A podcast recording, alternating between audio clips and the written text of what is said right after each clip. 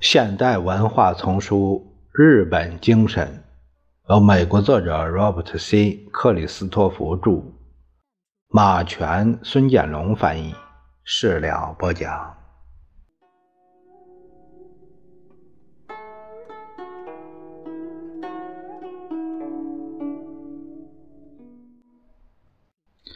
我们下面看看销售业。岩谷健三十出头，身材细长，相貌英俊，常带一副惊讶的表情。他是新西城一家酒店的继承人，这家酒店是岩谷健的祖父起盘，现由他父亲经营。酒店一直在新系大厅区。虽然对自己的精细也觉得好笑，但。健说，市当局在一九五七年一场大火毁了市区之后，完全记不清房地产之间的界限，因此我们那时向这边扩个四五码，向那边扩个四五码。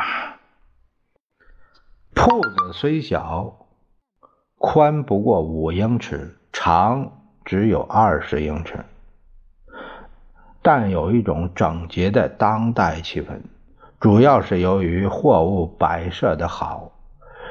货架上不仅有日本的米酒、啤酒、各种日本白酒，还有相当多的进口货：苏格兰威士忌、英国杜松子酒、法国白兰地，甚至有一些欧洲的红酒。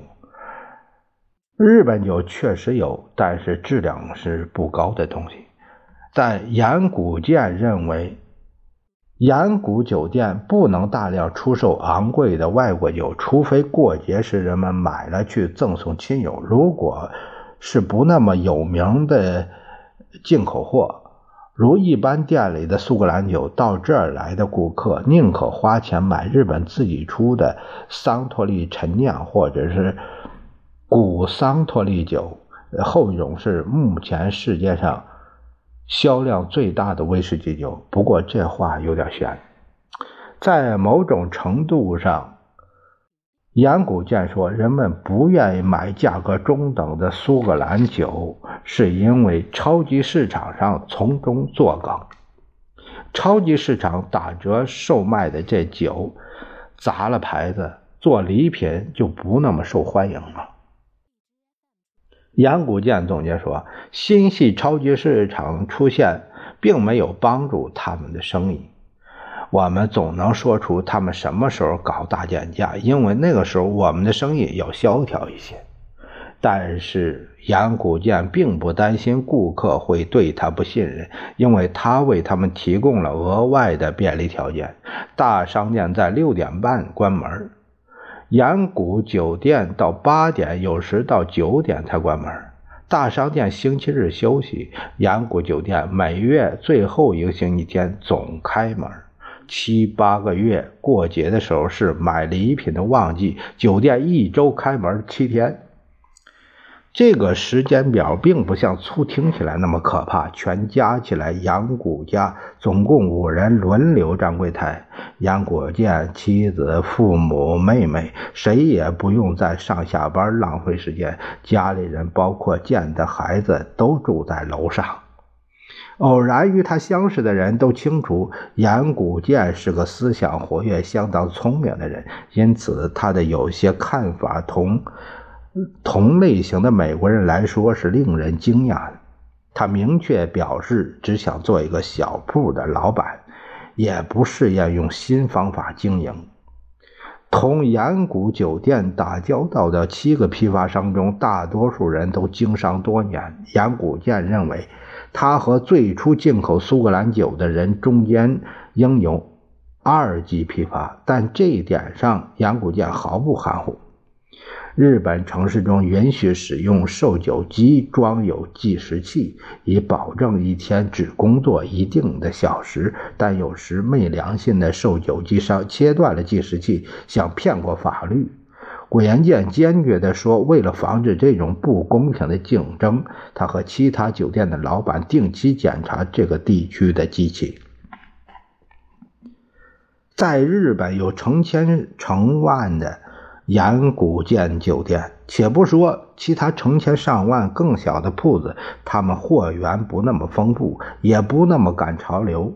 按多德威尔公司商业研究部的一项调查，日本总共有一百六十七万三千家零售店，美国只比日本多百分之十，但却要供给两倍于日本的人口。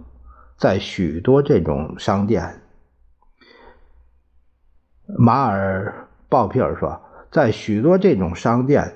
雇员就只有爸爸妈妈，连储藏设备都没有，架子上的东西就是全部家当了。常常是白天把东西拿到店前卖，晚上再收回屋里。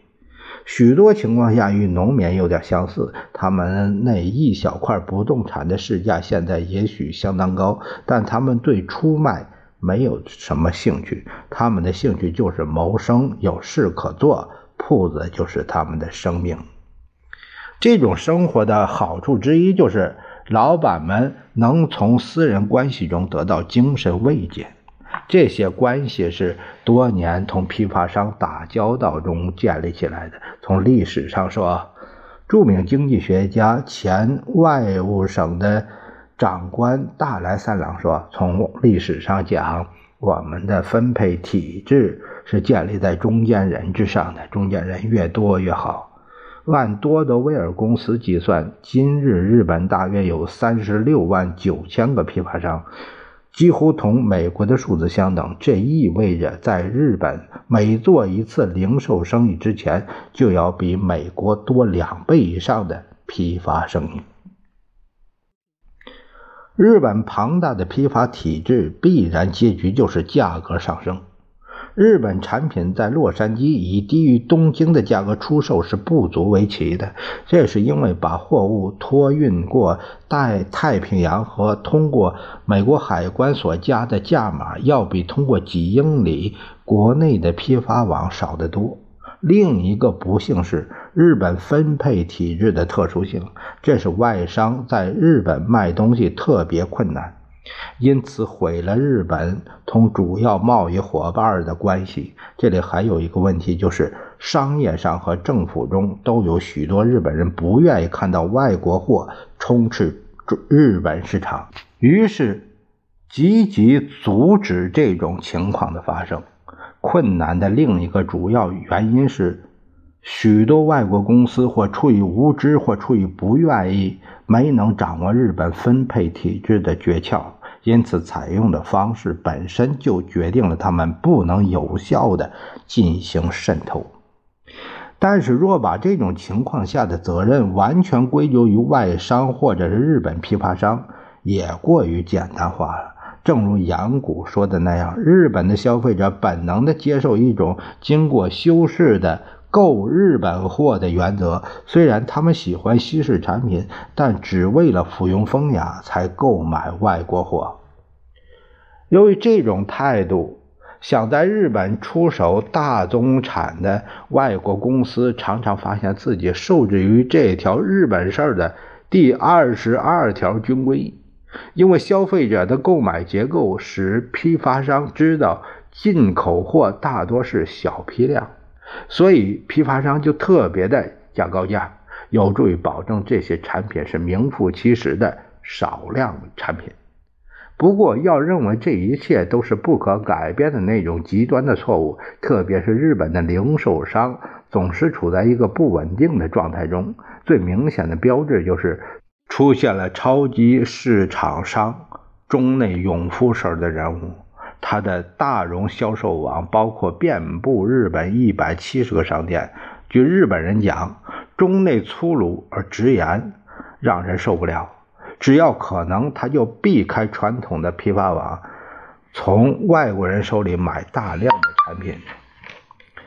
用这种方法，更加利用美国超级市场的一些方法，诸如个人标签、不注册商标等，能使它的价格低于夫妻店的价格。它对食品的加价平均只有百分之十二。而其他的小商品则高达百分之二十五，这一切是从1857年以独家商品发起的大荣，成了日本独家最大的零售商行。名字取自十多年前有三百多年历史的三月百货网。甚至在社会上比较保守的农业居民区，大多数妇女也承认要到超级市场去买一些东西。在主要城市里，超级市场成了一个非常固定的东西。几年前，东京一个小学教师曾报告说，再也不能用用到哪儿去买肉、蔬菜、牙膏这类问题来可靠的测试学生们的聪明程度了。通常的回答是肉铺、菜店、药房。现在这些孩子只用一个词就回答了：超级市场。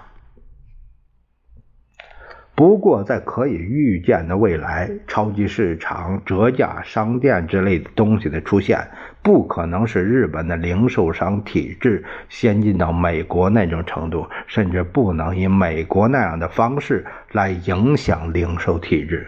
其一，日本的零售商要受到某些内部的限制，而美国的同行们却没有。比如，乘车采购的日本人。人口密度的城市就不如在美国的大多数居住区可行。中内指出，人们不可能开一辆十吨卡车在一个窄胡同里送货。像这样的地方，我们得建商店同顾客联系。除了这些内在限制之外，还有一些人为的限制。从七十年代中期起，日本政府用各种办法限制在一些地区开超级市场，已建成的也要限制规模。这在某种意义上反映了日本小零售商的强大选举作用。当地商会实际上对该地建造超标准的商店有正式的否决权。同样重要的是，日本官僚界也担心。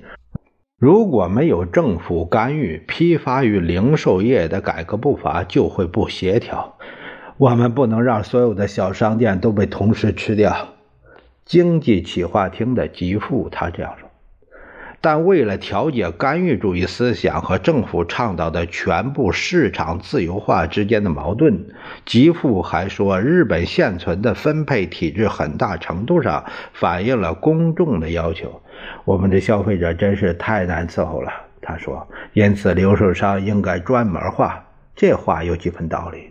日本人坚持，而且能够在商店里进一些比美国一般质量高一些的蔬菜和水果。一般日本家庭食物的储存面积要比美国小得多。买东西使日本年轻的母亲有机会走出家门，因此大多数日本妇女每天要零星的买买食品，这就更有助于建立一种特色商店。除此之外，大多数人认为日本庞大的商业零售体系还有一个重要的社会作用。日本的失业率、人口一直很低，到一九八二年只占劳动总数的百分之二多一点。人们认为这一情况在很大程度上是由大量的人要从事于销售国家的货物，其中有许多人按一般的经济标准来衡量，显然是属于就业不足的人员。还有一部分人看起来好像有工作，实际近似于失业。不过，他们因为有工作而有尊严，即使是名义上的也好。从日本国情来看，同样重要的是，他们不为国家增加负担。简单的说，如中内所指出的那样，国家传统的批发和销售业同农业一起构成了日本式的福利体制的一部分。